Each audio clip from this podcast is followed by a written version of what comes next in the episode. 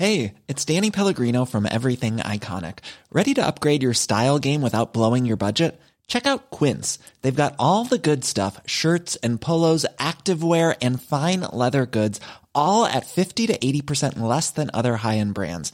And the best part? They're all about safe, ethical, and responsible manufacturing. Get that luxury vibe without the luxury price tag. Hit up quince.com slash upgrade for free shipping and 365 day returns on your next order. That's quince.com slash upgrade.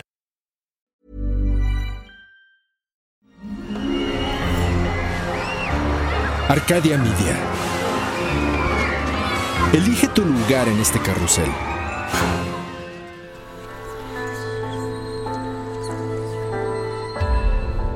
El cambio induce la transformación de perspectivas que conducen a la modificación del mundo a partir de nuestro universo personal.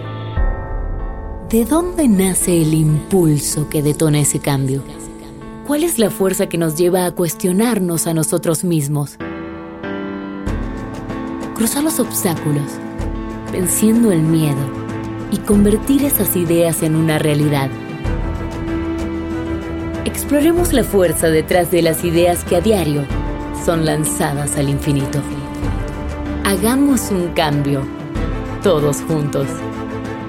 Esto es Héroes, por cultura colectiva.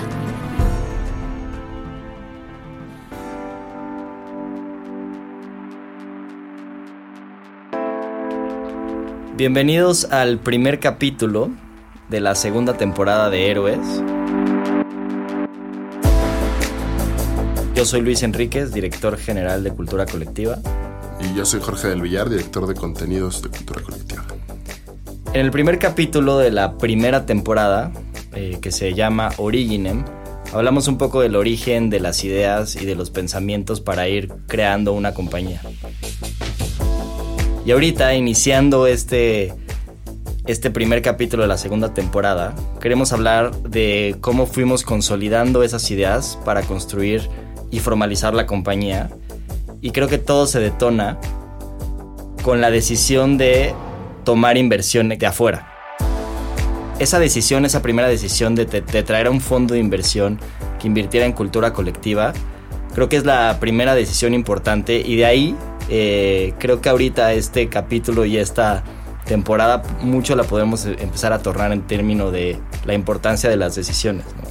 Y como hemos hablado anteriormente, eh, mucho de lo que decimos es que eh, siempre que tomas una decisión en ese momento, pues es la mejor decisión que puedes tomar según las variables que estás viendo, ¿no? alrededor de ti, ¿no? Siempre estamos tomando la mejor decisión que, que podemos en ese momento y en ese sentido siempre estamos siendo los héroes de nuestras propias vidas, ¿no? Porque nos estamos rifando por nosotros mismos todo el tiempo. Ojalá. Exacto. Y quizás luego te volteas hacia atrás y te das cuenta que no fueron las mejores decisiones, pero quizás eso simplemente es un camino de aprendizaje. Entonces me gustaría, Jorge, que platicáramos un poco de esta decisión, ¿no? Que creo que fue un momento muy importante y creo que para mucha gente afuera que decide pues tomar este dinero de otros lados o, inversión de afuera, es una decisión muy importante, ¿no? Porque es la diferencia entre construir un negocio familiar y hacerlo como uno quiere, y que creo que eso pasa muchísimo en México, o institucionalizarse y decir, ok, igual no va a tener tanto dinero o ganancias en el corto plazo, pero seguramente puedo generar algo que trascienda mucho más y generar más a largo plazo. Entonces, ¿cómo tú viviste ese proceso de toma de decisión entre irnos por un fondo de inversión y tomar lana y no tomarla? yo que yo te la diría en dos partes, ¿no? O sea, primero, más que definitivamente es una gran decisión, pero yo la definiría como la primera decisión seria que tomamos en nuestra carrera como de empresarios o de emprendedores en ese momento, ¿no? Porque creo que antes de eso todo era mucho hablar de, pues de, sueños, ¿no? De, de, pensamientos, de ir construyendo como un poco esa realidad que estábamos buscando para todo ese talento y todas esas personas que necesitaban esos espacios. Y de repente, de repente como que llega este enfrentamiento, como decir, ¿no? O sea, hacia dónde lo quieres llevar y a cuántas gentes quieres, quieres alcanzar, ¿no? Y que creo que también yo como lo viví en ese momento recuerdo mucho que teníamos estas discusiones justo como lo dices ahorita en una forma muy pues muy seria, ¿no? O tener lana en el corto plazo, o tener lana en el largo plazo y que creo que pues también vale la pena mucho recalcar que debido a nuestro pues nuestro contexto, de las familias en las que vivimos, como que pensar en decir lana futuro y crecimiento y riesgo, pues como que yo no lo sentí en ningún momento difícil, ¿no? No lo sentí como, como complicado, porque creo que también vivíamos una etapa de nuestra vida muy interesante en donde no teníamos límites, ¿no? O sea, decíamos, oye, quiero hacer una fiesta y hacíamos una fiesta y en vez de llegar 200 llegaban 500 personas, ¿no? Quiero, queremos hacer una exposición de unas, me acuerdo de un artista, ¿no? Obras de arte de inflables rosas que estén en toda la, galería y no importa que no vamos a hacer lana, pero se va a ver poca madre los videos y toda la, la parte de la difusión va a quedar muy bien y lo hacíamos, ¿no? Y creo que de ahí empezó ya un tema de, ¿vale la pena hacer esto? ¿Estaremos tomando una decisión adecuada?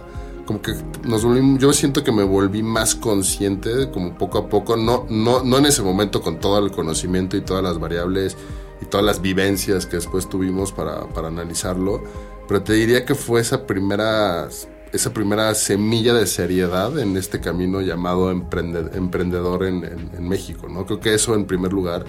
Y en segundo lugar, en una parte personal, creo que, pues para mí, honestamente, digo yo, pues mi papá pues es una persona con una empresa familiar muy establecida, le va muy bien, es un ingeniero pues, con mucha habilidad en el management y en la parte de, generar negocio Digo, creo que yo le he aprendido muchísimo y pues justamente era esta disyuntiva entre seguir el camino de mi papá o seguir como mi camino propio, ¿no? Y como buscar como un poco ese, ese legado y esa, pues, esa idea. Y, recuerdo mucho también que en ese momento pues también lidiaba con eso, ¿no? Lidiaba con esa parte de, pues, ¿cómo le vas a hacer luego para poder tener la natú, para comprarte una casa, para comprar cosas y no le puedes sacar dinero a la empresa de forma más sencilla por ser tu negocio, pero creo que en ese momento justo esta parte de, de sí lograr algo y sí lograr, pues como, como un poco lo, lo, mencionan pues muchos, muchos, muchos empresarios ya de alto nivel, ¿no? Como dejarle como esa, ese granito de arena al universo de tu parte o, o darle como esa estilladita al universo, creo que es, es muy interesante y que a final de cuentas,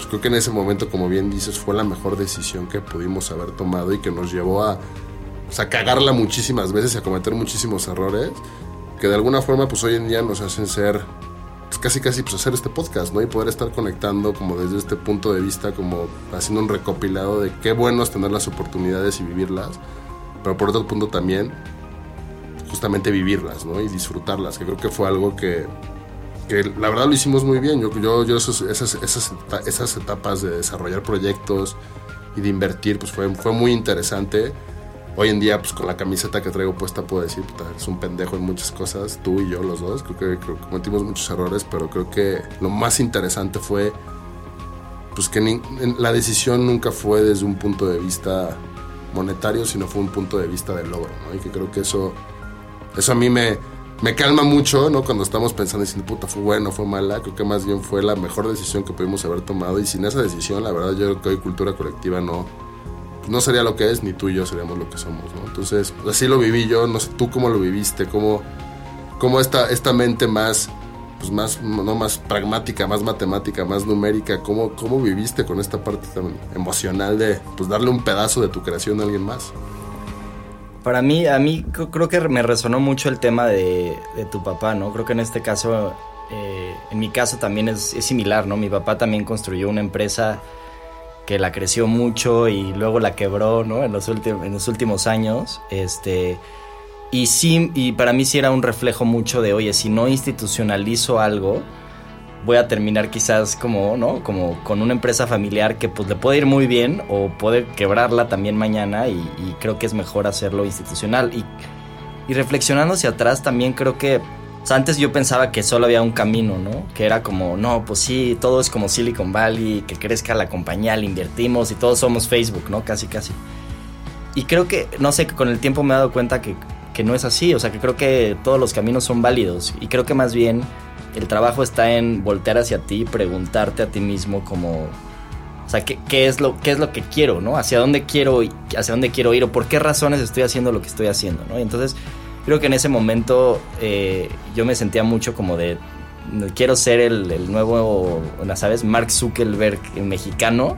Y, creo que lo hacía más por un tema de imagen y quizás ego, que realmente por un tema de que, eh, eh, que, le fuera a generar algo directamente a la compañía. Ahorita reflexionándolo un poco y que creo que siempre que, tomas dinero de alguien más, yo me haría esa pregunta, ¿no? A ver, realmente voltea a analizarte a ti mismo y, y ver las razones por las que lo estás haciendo, ¿no? Y que no sea algo banal y que sea algo realmente que tenga un poco de fondo, por así decirlo, ¿no? Y en ese sentido creo que creo que el siguiente paso es, ok, una vez tienes inversión y está increíble, ¿no? Llegas a este mundo como yo diría como de ilusiones y de maravilla porque nunca habías tenido tanto dinero en, en, ¿no? en una cuenta de banco. Y ahora es como, bueno, pues ¿qué hacemos? ¿No? Y, Gástatelo, Exacto. ¿no? y, y viene la, la, siguiente parte de las decisiones, ¿no? Que es en dónde invertir.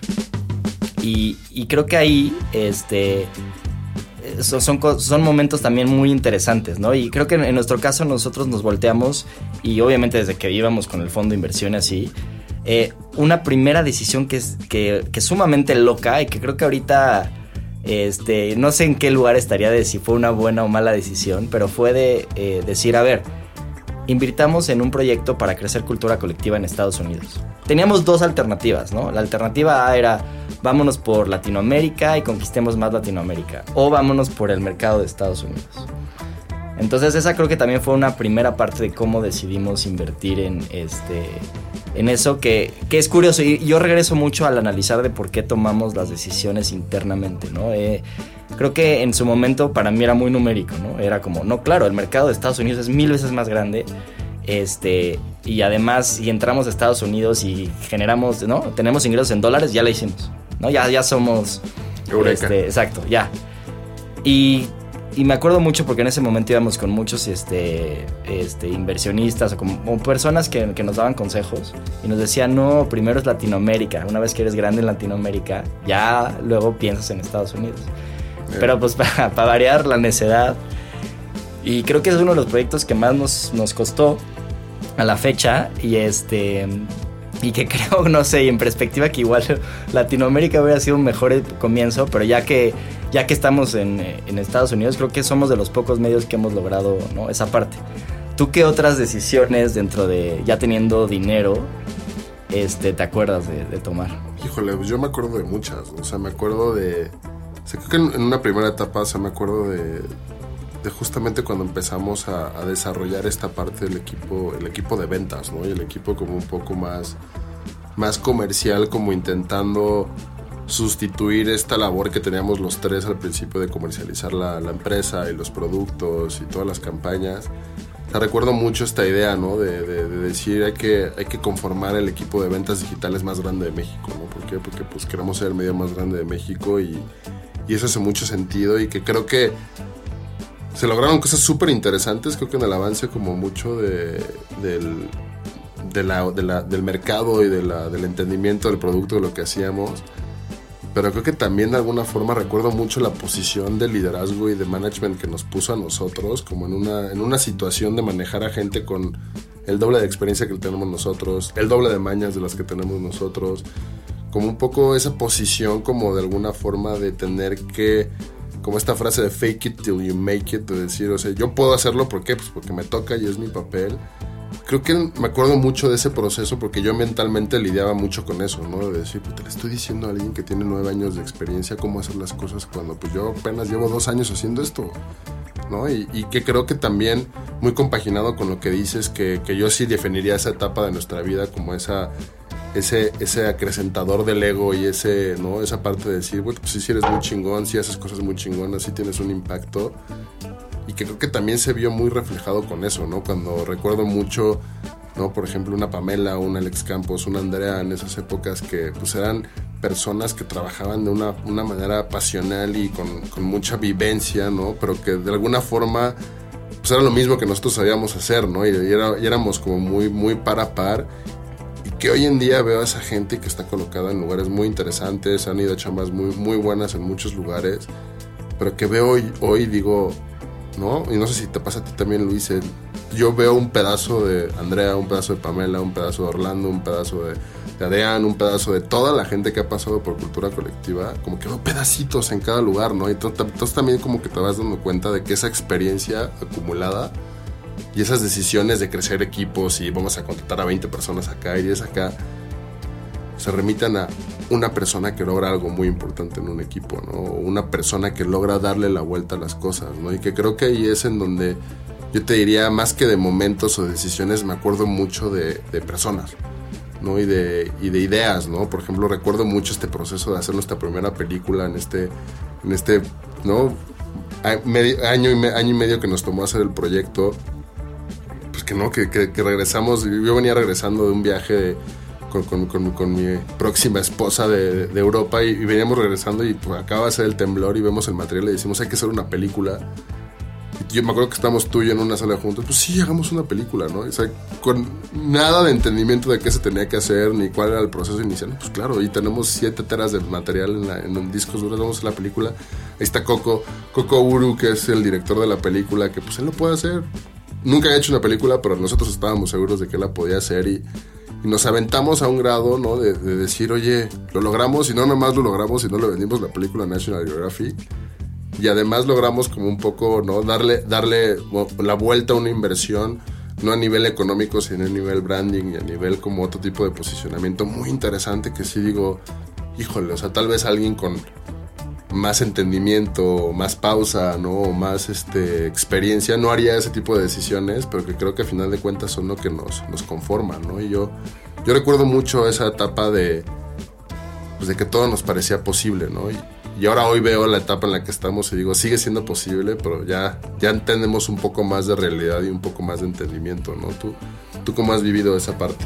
O sea, creo que algo, algo que me resuena mucho es, sí tuvimos de repente como, ¿no? La osadía de lanzarnos a hacer proyectos que nos funcionaron muy bien con, con todo ese dinero, como, como tú dices, ¿no? De repente tembló. Ah, este, salgan y graben y hagamos una película. O sea, eso solamente lo haces con una mentalidad de tengo un chingo de dinero, ¿no? Y, pero también hubo muchos otros proyectos que literal tiramos el dinero, ¿no? Y, y creo que eso es un tema que mucha gente te dice, el dinero te transforma y te, y te cambia mucho. Y tú dices, sí, claro, pero a mí no me va a pasar. Ajá. y, y, la neta es que sí, sí pasa, ¿no? Y, y, pasa muy fuerte. Yo me acuerdo mucho de una vez que, que no sé, de esas veces que te llega una intuición, ¿no? A, y me acuerdo que te dije, oye, vamos a caminar, ¿no? Entonces nos salimos de la oficina, caminamos y nos fuimos al rincón donde todo el mundo fumaba mota, ¿no? En la oficina. Bueno, no en la oficina, afuera, en el... Sí, sí, por favor. Sí, no, no. Oficina no. donde todo el mundo fumaba mota este, en, en el pasillo, en, en, una callecita, ¿no? Y me acuerdo que, que te dice, porque eso, eso lo recuerdo muchísimo, me acuerdo que te dije, oye, ¿no crees que estamos un poquito como se nos está yendo la onda y estamos haciendo muchas pendejadas. ¿No crees que estamos subidos en un tabique? Creo que usé esa frase. Y tú me volteaste y me dijiste, no, no creo, ¿no?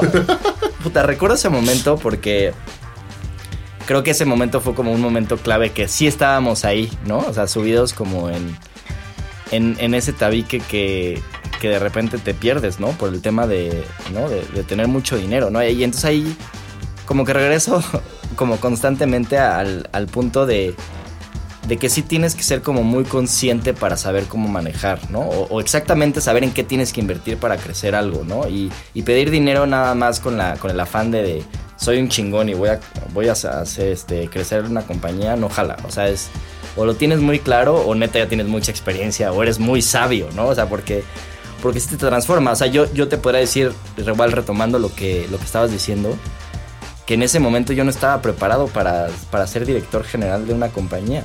O sea, como dices, de repente traes a unas personas, ¿no? De repente además traes dinero y pues acerca mucha gente alrededor de ti.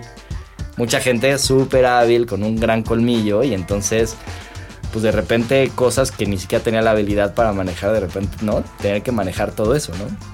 Entonces creo que, creo que como ahorita estábamos platicando, ¿no? Al final es como como con una gran este, inversión también viene como muchos aprendizajes, ¿no? Es como digamos como la, carrera más cara que hemos pagado, ¿no?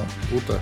Y este, y como, como bien decíamos, es como nuestro rito de iniciación también, ¿no? Como todas las cosas que, pasan posteriormente. Eh, subsecuente como, ¿no? A, estos temas, ¿no? Que, ya yéndonos un poco más al lado de, dificultades y cosas más oscuras, que ya sabes que me encanta. Eh, ¿cómo, ¿Tú como, qué crees que también no funcionó y, qué, y a dónde crees que también nos llevó cosas, ¿no? De, términos de inversión. Pues, yo creo que algo muy claro que, que creo que ha sido como mucho de nuestra, nuestra virtud y problemática al mismo tiempo es la capacidad de generar como como discursos que tengan un gran impacto, ¿no? Entonces creo que de inicio yo creo que algo que, que tal vez no, no, no, no digo que, que la información estuviera mal, sino tal vez la forma o la energía o la, o la, la, la- la forma de gesticular y de hablar como teníamos en esos momentos nos hacía parecer un poco sobreseguros, ¿no? Como tener mucha seguridad o tener como un poco una prepotencia, pero tal vez empezar a entrar como en esta dis- discusión de la muerte de los medios tradicionales y todo ese tipo de speech que teníamos en ese momento de, de, todo el mundo va a cambiar y todo va a pasar, ya la televisión ya no va a existir y todo, todo va a ser internet.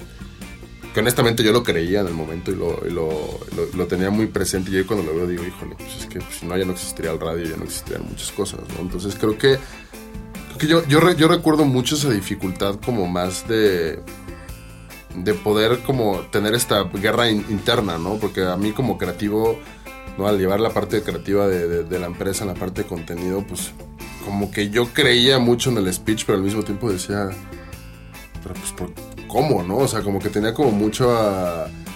Bueno, como decir, puta, neta, nosotros nos vamos a chingar a Televisa y a TV Azteca. Como que muchas veces me pasaba eso en la mente y decía, pues sí, sí me la creo, ¿no? Y ya cuando hoy lo veo y digo, híjole, o sea, creo que el valor y de lo que hacemos y, de cómo lo hemos construido y cómo hemos enfrentado esa dificultad de, de ir cambiando el speech, ir cambiando la motivación, pues también, también me habla mucho de que tienes que estar, como siempre lo hemos dicho, tantito loco un poco, ¿no? O sea, sin una estabilidad tan clara mentalmente, porque creo que sí, sí, nos, sí nos pasa, sí a mí me pasa mucho como que, que veo que cerramos un ciclo de forma muy rápida y abrimos uno nuevo.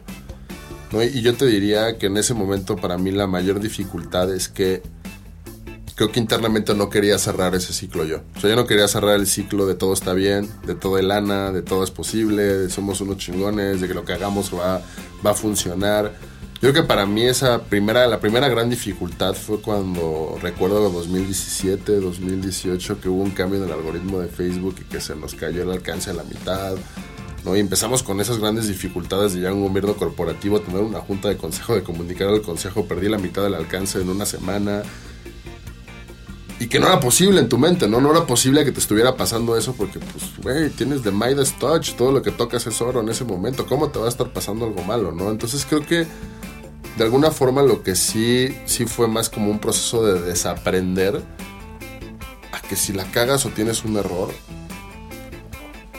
digamos que las posibilidades de que tengas un error son más altas a que tengas un acierto, ¿no? Entonces creo que creo que lo que sí yo recuerdo mucho de esos momentos y esos, de esos momentos puntuales era que no tenía terror, no tenía ningún temor a tener un error porque no los habíamos cometido de esa magnitud, ¿no? Entonces creo que de alguna forma pues no éramos nada maduros y no teníamos como esa, esa visibilidad de decir, oye, esto nos está pasando por algo mismo que nos pusimos aquí, ¿no? Yo recuerdo mucho esas conversaciones como la que me dices en el rinconcito de los toques, pero también creo que hay mucha otra y recuerdo, recuerdo una muy, muy, muy antes, ¿no? De, todo el año pasado y todo esto que estábamos en Colombia en la despedida de un amigo y que platicamos y decíamos, güey, es que neta, ¿en dónde nos, dónde nos vemos? O sea, ¿qué queremos ser?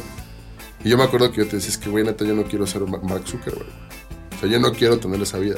O sea, yo no quiero que mi vida vaya mucho en torno de lo que tengo en dinero, lo que vale, lo que, lo que he creado, sino me la quiero, quiero disfrutar y quiero, quiero de alguna forma crear y, poder de- darle a la gente que tengo a mi alrededor como esa energía, ¿no? Y creo que desde ahí como que me ha cambiado a mí mucho esa percepción de gozar mucho más la chamba.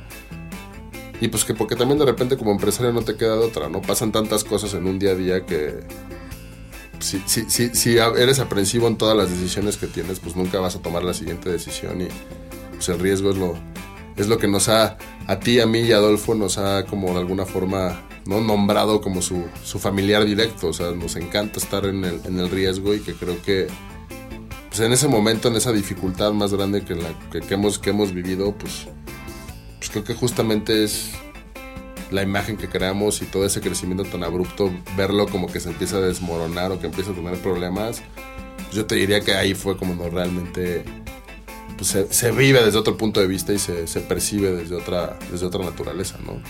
Sí, yo creo que pasamos de... Un poco para poner contexto, ¿no? O sea, creo que 2017 tenemos la inversión de este fondo, tenemos esta parte, ¿no? Que se nos sube a la cabeza porque por más que, ¿no? Digas, no se a subir, se, se te termina subiendo. Todavía recuerdo, recuerdo también una- un momento con mi novia, ¿no? Que estaba jugando videojuegos y llega y me dice, ¿qué onda? No sé qué. Y le digo, no, no me interrumpas. ¿Sabes? Como que llevo una empresa que tiene muchísimas cosas y muchos problemas para que todavía me interrumpas jugando videojuegos. O sea, neta, prepotente de la chingada, ¿no? O sea, porque me acuerdo porque obviamente me, lo ha repetido en diversas ocasiones, ¿no? Entonces, pero sí, de pasar de esos momentos, ¿no? De inversión y de repente como de manera natural, porque creo que es natural perder el piso, pero aún así construir una empresa que, ¿no? Va creciendo, va creciendo, va creciendo. Pues llega 2019, ¿no? Y tenemos esta este gran, esta gran crisis, ¿no? Y de repente de, de, ver una empresa que está en crecimiento y como tú dices, ¿no? Que todo va en orden y que todo va bien, pues de repente eh, de, un, de una semana o de un mes a otro, vemos que pues igual y ya todo desaparece, ¿no? Y entonces ahí es donde vienen como que la, la parte más este, difícil, ¿no? Este, y, y entonces es donde empiezan como, ¿no? Todas estas cosas en las que tenemos que, ¿no? Empezar a, tomar decisiones sumamente difíciles. Eh, creo que, creo que de los momentos, y yo le diría, ¿no? Y, lo he dicho con mi familia igual hasta llorando, este, de los momentos más difíciles que he tenido en mi vida son esos, ¿no? De los del año pasado, en el cual de repente pues la compañía va súper bien, ¿no? Todo el mundo, además también hay un tema de reconocimiento, todo el mundo dice, oye, qué chingón, qué bien vas, no sé qué, y de repente dices, Oye, pues ya no, porque tuve que correr al 50% de la gente, ¿no? De un mes a otro. Y me están mentando la madre, ¿no? Antes todos me querían, ¿no? Antes me decían, no mames, qué chingón eres, Luis. Y ahora de repente es como, ¿no? Me mandan mensajes de chinga tu madre, ¿no? O sea, chinga tu madre, me estás corriendo, este, ¿no? Yo pensaba que cultura colectiva era otra cosa, este, entonces como que sí, sí se viene como un reto muy cabrón, ¿no? En el 2019. ¿Tú cómo viviste esa parte? ¿Cómo, cómo dirías? O sea... No, no, no, sé, no sé lo que signifique perder como a un ser querido muy cercano, pero yo sí lo viví como una...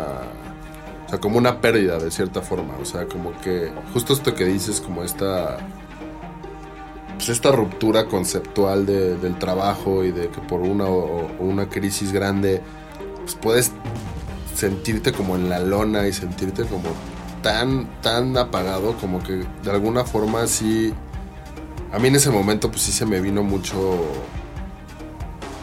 pues, cómo te diré o sea como esa esa esa imagen que yo tengo en mi mente en mi mente como de todo lo que yo pensé o quería, quería hacer como en este camino perfecto del, pues del empresario, como que en ese momento se me fracturó muy cañón porque pensé que, pues que era terminal, ¿no? de alguna forma, como alguna, alguna vez Arralde nos dijo, su empresa está enferma con una enfermedad terminal.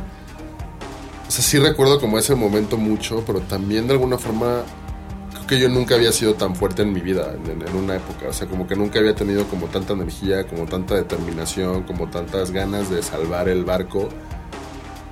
Y sí recuerdo estos momentos que comentas de cuando tuvimos que correr a mucha gente y de estar en esas juntas, en esas pláticas, de tener que dejar ir a gente que llevaba trabajando con nosotros cinco o seis años de manera personal, directa y recuerdo muchas muchas pláticas, recuerdo una específica con Luz, este, Luz Espinosa, que trabajó muchos años directamente conmigo, digo contigo también, pero mucho, mucho conmigo. Y recuerdo que todavía firmando la, la, la, como el finiquito de la empresa me decía, todo va a estar bien y lo vas a poder sacar. Yo, yo, yo, yo ese momento decía, es que no puede ser, o sea, ¿qué pasa, no? O sea, está pasando esto, estoy teniendo que correr a esta persona, esta persona me está dando palabras de aliento para salir de esto, o sea qué, literal, qué hice, ya sabes, o sea, como un poco para merecer esto y que creo que de alguna forma hoy lo veo y, tienes como todas esas cosas en la cabeza que, que justo platicando con gente como mi papá o con otros empresarios que he visto, que digo, es que son ese tipo de detalles y ese tipo de momentos en donde de alguna forma te acuerdas por qué empezaste a hacer las cosas.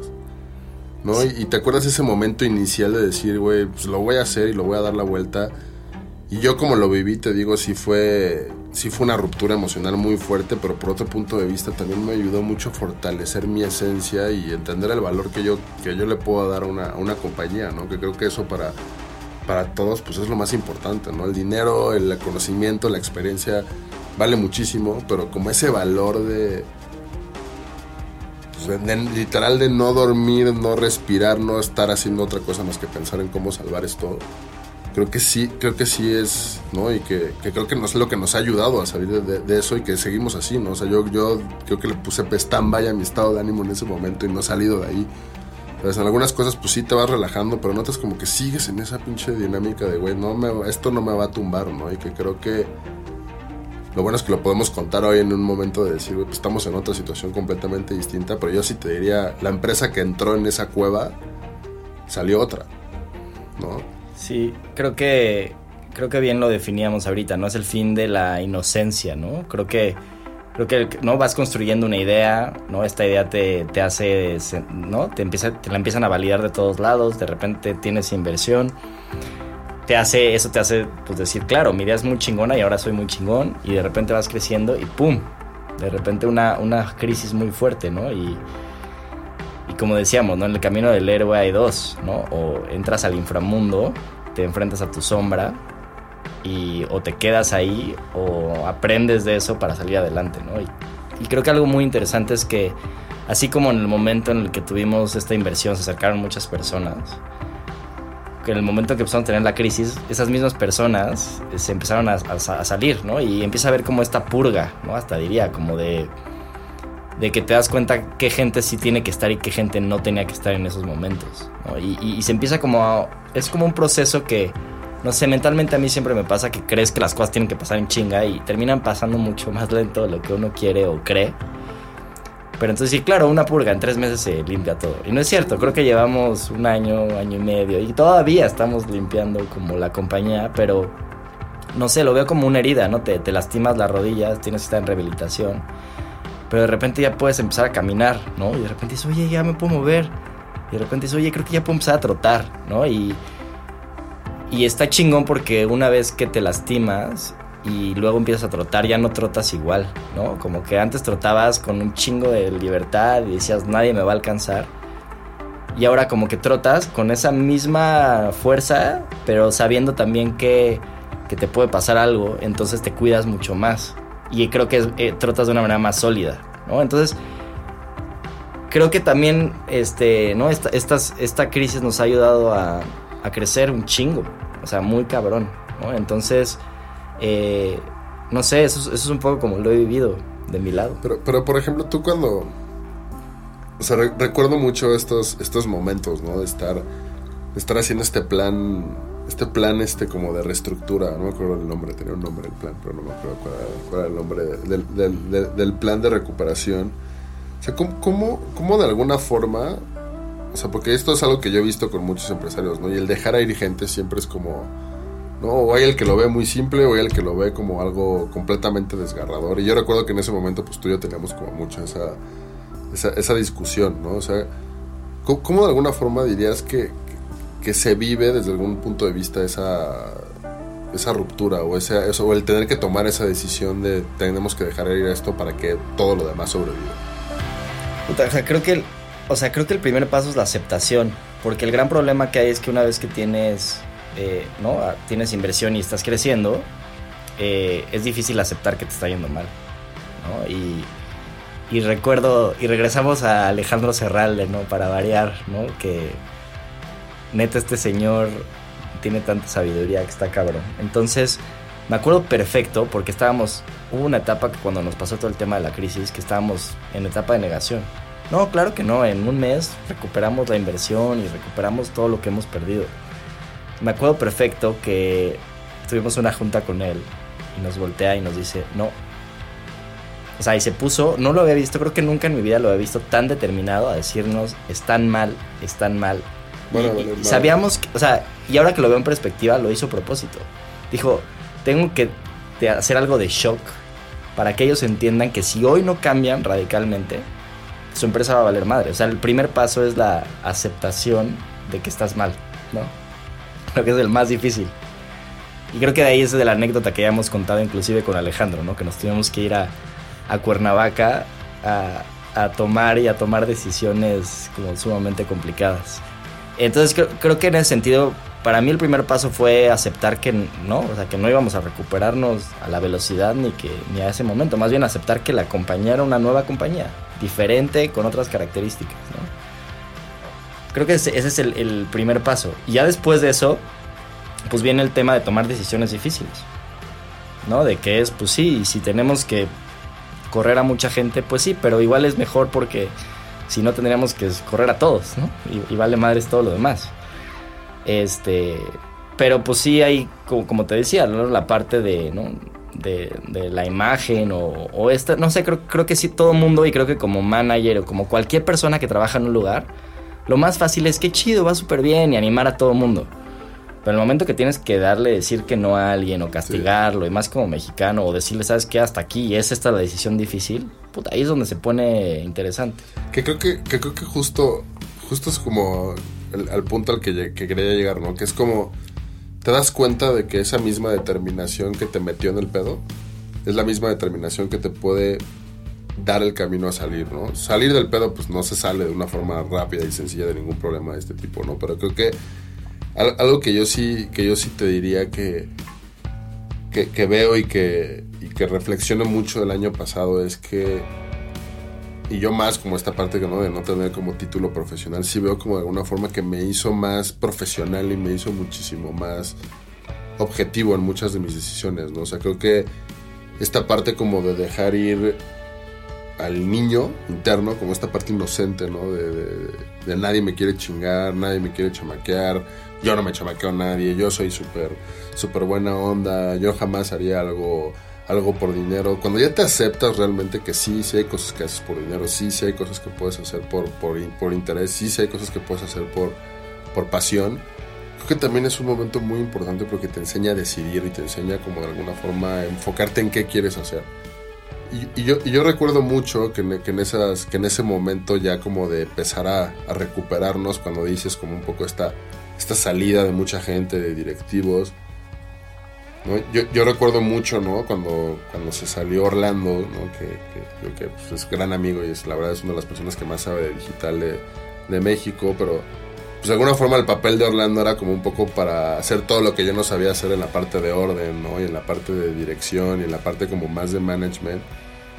Y yo me acuerdo que cuando se salió justo platicaba con mi, con mi, con mi psicóloga y le decía, pues, ¿qué, ¿qué voy a hacer, cabrón? O sea, yo no sé hacer eso. Yo no sé ser organizado, yo no sé tener una agenda, yo no sé, yo actúo y voy y veo. Y como veo, puedo, voy dándole salida a las cosas que yo considero más importantes, ¿no? Y me acuerdo que, que en ese momento como que como que yo lo viví y dije, híjole, pues, como justo esto que dices de Sarralde, ¿no? Pues es que si no te aceptas de alguna forma y dices, esto es mi debilidad y la tengo que cambiar, pues no la vas a cambiar jamás, ¿no? Y creo que para mí lo que sí fue muy fuerte fue aceptar esa parte de, puta, si no, si no cambias, no nada más no vas a salir de esto, sino te vas a hundir más rápido, ¿no? Entonces creo que, creo que de alguna forma también yo recuerdo mucho esa lucha interna esa lucha entre nosotros también, porque creo que así como tú dices, ¿no? Esa parte de enfrentarte al seré apto para ser el director, el CEO de cultura colectiva en una empresa así, pues creo que no nada más lo viviste tú, lo viví yo 20 veces, ¿no? Creo que Adolfo también se ha, se ha, se ha visto muchas veces este, como pegado a esa parte, ¿no? De, de, de, de tener esos tipos de posiciones que realmente te das cuenta de que, ¿no? O sea, la experiencia de dónde viene o la persona que sí lo puede hacer, o sea, cómo empezó, cómo lo desarrolló y que que creo que al final de cuentas lo único que nos, nos, nos, nos deja el año pasado es cómo de alguna forma, como tú dices, tener una mejor previsión y planeación y no volver a pasar un tema, deja tú de estrés o de crisis, porque seguramente tendremos, tendremos problemas hacia adelante, pero cómo vivirlas. Sí, no creo sé. que... A mí me, me resuena muchísimo una frase de, del papá de Andrés Medina Mora, el que se llama Manuel Medina Mora, digo que ya, que justamente hace poco se murió, que en paz descanse, que, que le decía, ve la realidad como es, no como quieres que sea.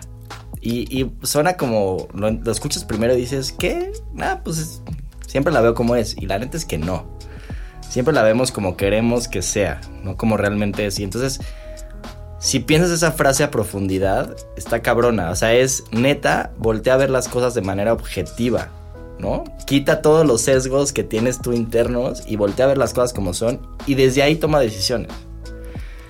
Y creo que eso, es una, una frase como que, que, a mí me recuerda mucho, ¿no? Que, la realidad actual, ¿no? Que es pues voltear a ver las cosas como son y no, no como que queremos que sean. Creo que creo que pensándolo también en perspectiva, ¿no? Y, adelantándome un poco en el tiempo, eh, algo muy chido es que justamente después de, de, de- de todos estos momentos de crisis, este, pues ahora recuerdo que viene pues marzo de este año, ¿no? Marzo del 2020 y empieza todo el tema de la pandemia, ¿no?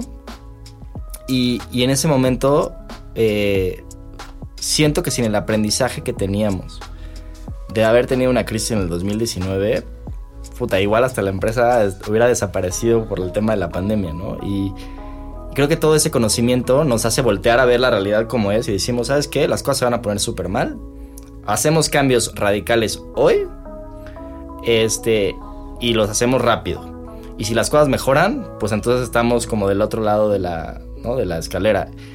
Y a mí me sorprende porque creo que, creo que ahora al revés, ¿no? O sea, creo que ahora ante una crisis, en, en vez de, de vernos como justamente sobre, sobrepasados, creo que, creo que hemos aprendido un chingo, ¿no? Y, al revés, creo que hemos tomado decisiones que, que he visto como que es poca rapidez o esa poca determinación en la industria, ¿no? Entonces también me, me da un poco de esperanza de que hemos aprendido algo, ¿no? En el camino. Y, y que de cierta forma, ¿no? O sea, como que es un ciclo, ¿no? Se trata de volver a repulir el ego, ¿no? Como un poco esa seguridad, como que vas perdiendo, como para decir, oye. Porque yo me acuerdo en marzo, ¿no? Que era como, güey, pero ¿por qué, están decidiendo dejar las oficinas? ¿Por qué están decidiendo hacer todas estas decisiones? Es como, güey, porque va a pasar.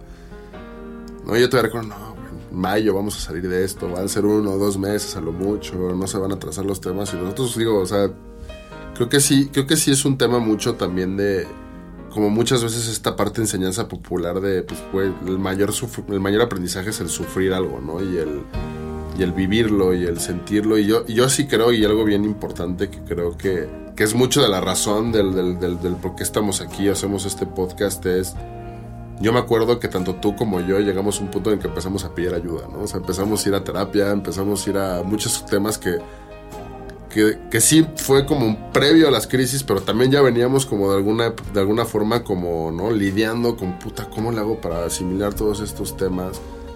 Y que muchas veces, ¿no? Como que mucha gente piensa que la terapia es para alguien que sí tiene un, algún tipo de problema químico mental.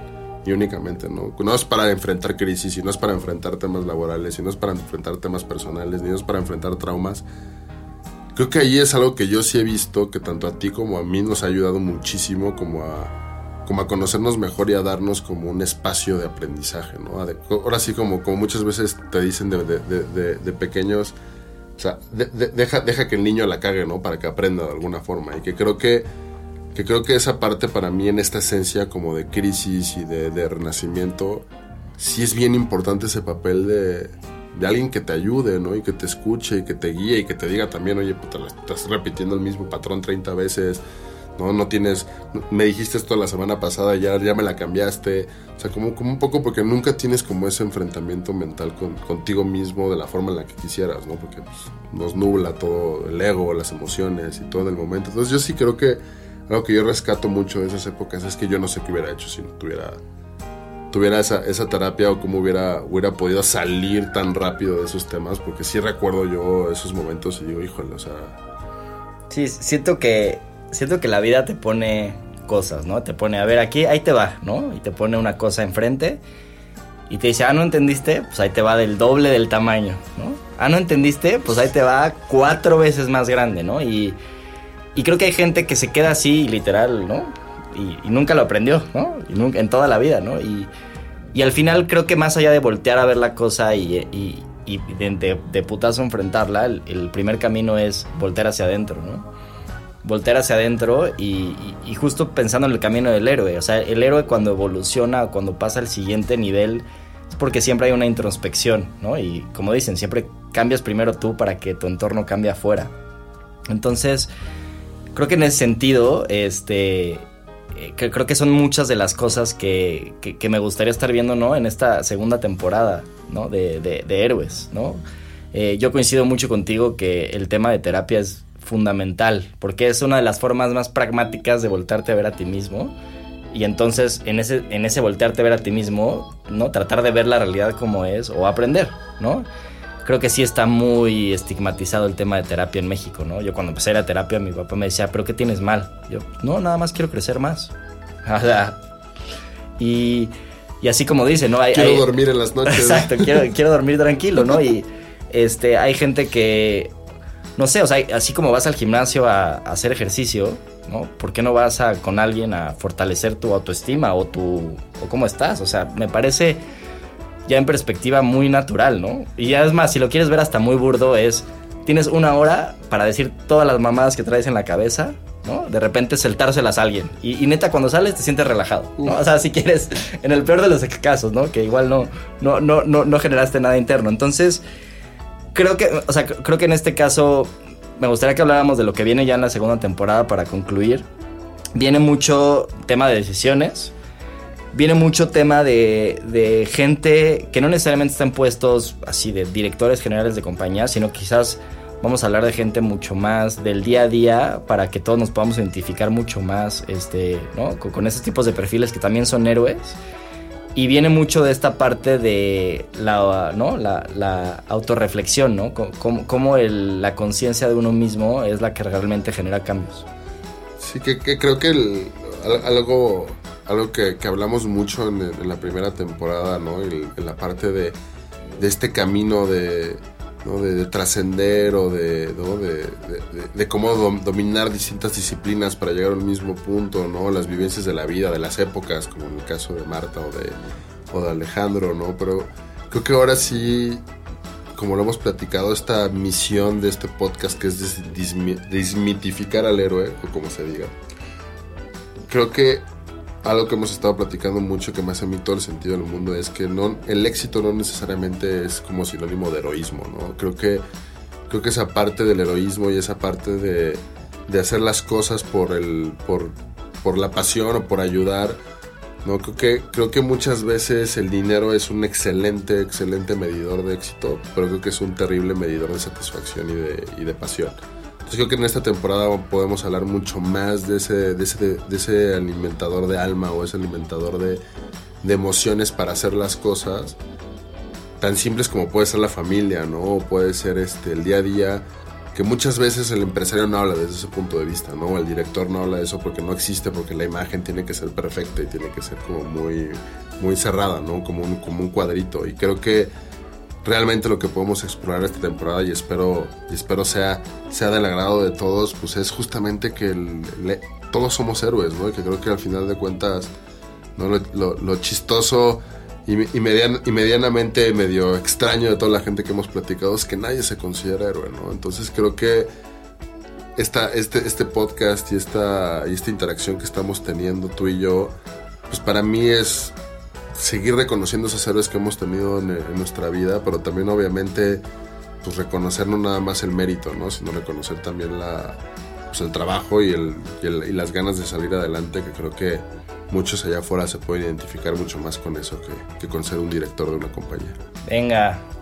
Bueno, esto fue el primer episodio de la segunda temporada. Vienen muchas sorpresas. Nos vemos muy pronto. Saludos.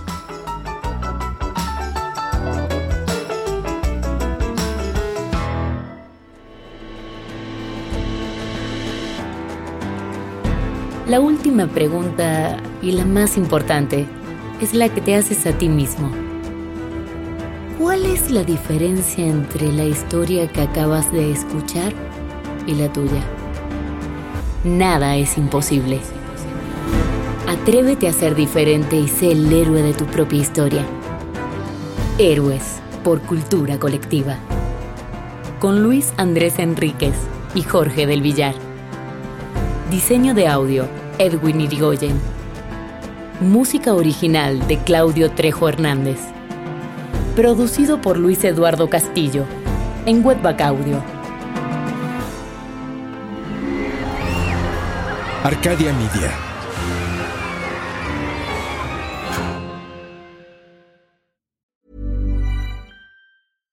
Hey, folks, I'm Mark Marin from the WTF Podcast, and this episode is brought to you by Kleenex Ultra Soft Tissues, your ally to help tackle your allergy symptoms this season. I love the change of seasons, but nobody loves pollen and all those other things floating in the air that make you sneeze during this nice weather. Kleenex Ultra Soft Tissues are hypoallergenic and allergist approved. So fight back against watery eyes and runny noses without worrying about irritating your skin. For this allergy season, grab Kleenex and face allergies head on.